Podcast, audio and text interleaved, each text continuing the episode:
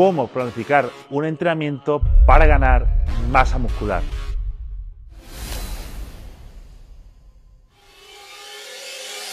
Para conseguir una buena planificación de entrenamiento, vamos a seguir cuatro puntos. Primero, series por grupo muscular. Segundo, organización de la semana. Tercero, selección de ejercicios. Y cuarto, repeticiones e intensidad. Aunque no te preocupes, ya que además de ir paso a paso, pues te iré ayudando en los puntos que puedan ser un poco más complejos.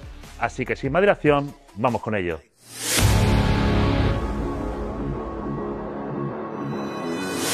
Primer paso, series por grupo muscular.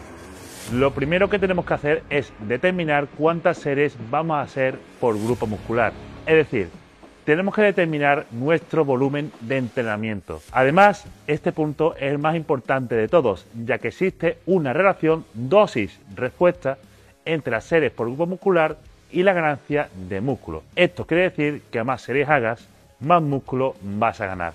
Ahora, en este preciso momento es posible que pienses que si a más series haga, más crezco, ¿no? Entonces, ¿por qué no hacer 50 series por grupo muscular? Pues la razón de esto es muy simple. En primer lugar, hay que hacerlas. Es decir, ¿te imaginas, por ejemplo, haciendo 50 series de prensa y sentadillas al fallo? Y, en segundo lugar, la capacidad de trabajo de cada persona es diferente. Esto quiere decir que cada persona responderá mejor o peor a una cantidad de series específicas. De todos modos, lo que tienes que tener en cuenta es que el rango óptimo de series por grupo muscular suele encontrarse entre las 12 y 20 series por semana. Por lo tanto, para nuestra rutina de entrenamiento nos moveremos dentro de ese rango de series. Pero claro, con un rango tan grande dirás, pero tío, entonces ¿cuántas series tengo que hacer? Lo primero que tienes que tener en cuenta es que este número es muy individual, por lo que no queda más que ir personalizando en base a ensayo y error. Ahora bien, para echarte una mano, por si te encuentras un poco indeciso, puedes comenzar con el siguiente número de series que tienes aquí en pantalla. Cuádriceps, 14 series, isquios, 12 series, glúteos, 6 series, espalda, 15 series, pectoral, 14 series, deltoide lateral, 16 series, deltoide frontal, 8 series, deltoide posterior, 14 series, bíceps, 12 series, tríceps, 14 series, gemelos, 13 series y abdominales 10 series. 4.831 mil euros. Y lo más importante de todo es que si vas notando que los entrenamientos te saben a poco, no tienes mucha agujeta y te recuperas bien, vayas subiendo una o dos series en semana. O si, por el contrario, los entrenamientos te cuestan mucho, no te recuperas bien de cada siguiente entreno, etcétera, pues reduce una o dos series en semana para ese músculo. El objetivo es que vayas progresando entrenamiento tras entrenamiento, ya sea haciendo más peso y o más repeticiones y que tengas unas pequeñas agujetas que duren uno o dos días aproximadamente.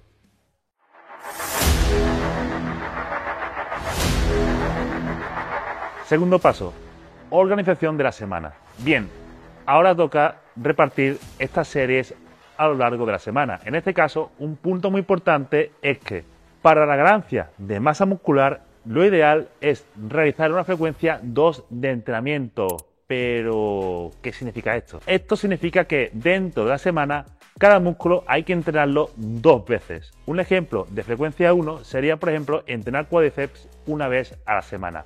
El lunes, por ejemplo. Y un ejemplo de frecuencia 2 sería, por ejemplo, entrenar el cuádriceps dos veces a la semana. Por ejemplo, el martes y el viernes. Ahora estoy seguro de que vas a tener dos dudas. La primera es si voy a hacer una frecuencia 2 y tengo que realizar 14 series a la semana para el cuádriceps, ¿son para cada entreno o son para la semana entera? La segunda, ¿cómo es mejor dividir las series para cada entrenamiento? Bien, en el caso de la primera duda, recuerda que hablamos de 14 series a la semana, por lo que si haces 14 series el martes y 14 series el viernes, estás realizando 28 series por lo que deben dividirse entre dos entrenamientos, es decir, 7 series por sesión. En cuanto a la segunda duda, es un poco a gusto del consumidor, pero solo has de cumplir con el siguiente principio. Nunca hagas menos de 3 series por grupo muscular y entreno intenta no realizar más de 13 series por grupo muscular y entreno. La parte buena es que esta simple indicación ya te ayuda a orientarte en lo que a la división de volumen de entrenamiento se refiere. Como recomendación práctica, yo, si fuera tú, haría una división basándome en el principio de las series recordatorio. Para ello, simplemente mete el grueso de las series en una sesión y deja 3-4 series para la segunda sesión. Esta segunda sesión recibe el nombre de series recordatorio. Esto pues no es más que un pequeño entreno que se realiza a los 2-3 días del entreno principal para mantener la síntesis de proteína, que es el anabolismo muscular, aumentado durante un mayor periodo de tiempo. Y oye, si aún no lo sigues y quieres aprender más sobre fitness, nutrición y powerlifting, que sepas que subimos vídeos todas las semanas, así que suscríbete que es gratis y Hacienda Aprieta.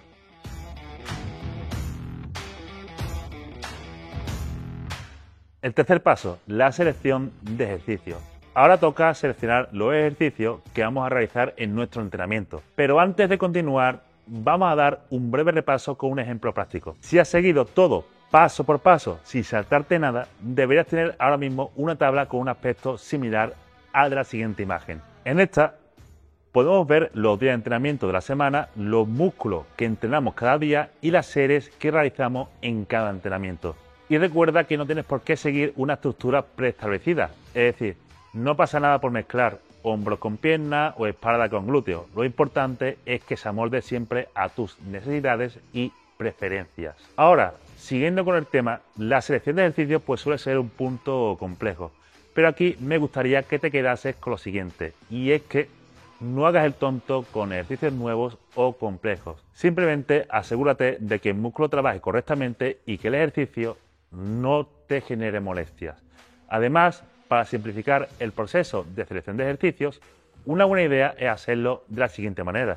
Primero, metemos un ejercicio de preactivación. Para ello, pues escogemos un ejercicio que produzca poco estrés articular, por lo que el uso de máquinas, mancuernas y poleas es lo ideal y mantener un rango de repeticiones moderado a alto. De entre 10 a 14 repeticiones suele ir bien. El segundo, escogemos un ejercicio básico. Aquí lo que hacemos es coger un ejercicio que nos permita mover muchos kilos, generalmente un ejercicio con barra y emplearemos un rango de repeticiones de bajo a moderado, es decir, entre unas 5 10 repeticiones. Y el tercero sería un ejercicio en estiramiento. Aquí vamos a coger un ejercicio que nos permita un gran recorrido y genere mucha tensión con el músculo estirado.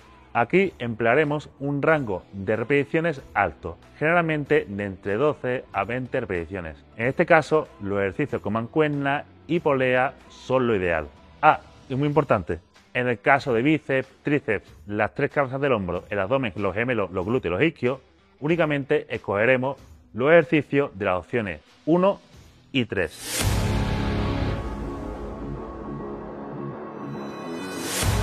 Cuarto paso, repeticiones e intensidad. Bien, ya hemos llegado al cuarto y último paso, además de ser el más fácil de todos. Lo primero que debemos tener en cuenta es la intensidad, o mejor dicho, la intensidad relativa. Para ganar músculo, todas las series debemos realizarlas a cuatro o menos repeticiones del fallo.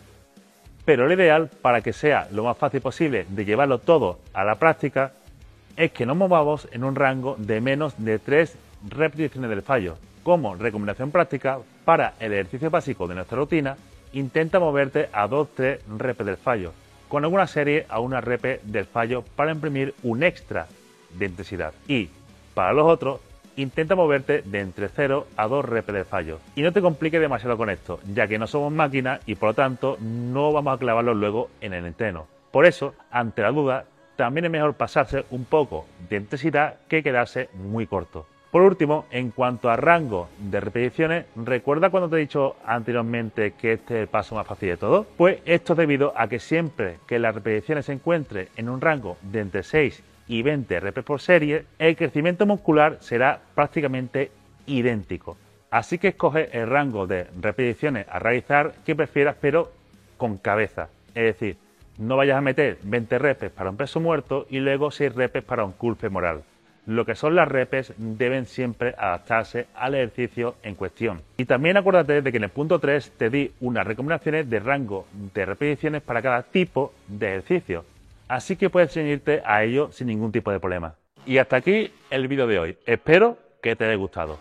Y por cierto, si quieres prepararte como entrenador personal de forma 100% legal en España, desde P-Generation tenemos una formación donde te vamos a enseñar cómo programar entrenamientos y todo lo que necesitas saber sobre nutrición y fitness. Tienes toda la información en el primer enlace de la descripción y también en el primer comentario. Mi nombre es Carlos Mejías y nos vemos en el próximo vídeo.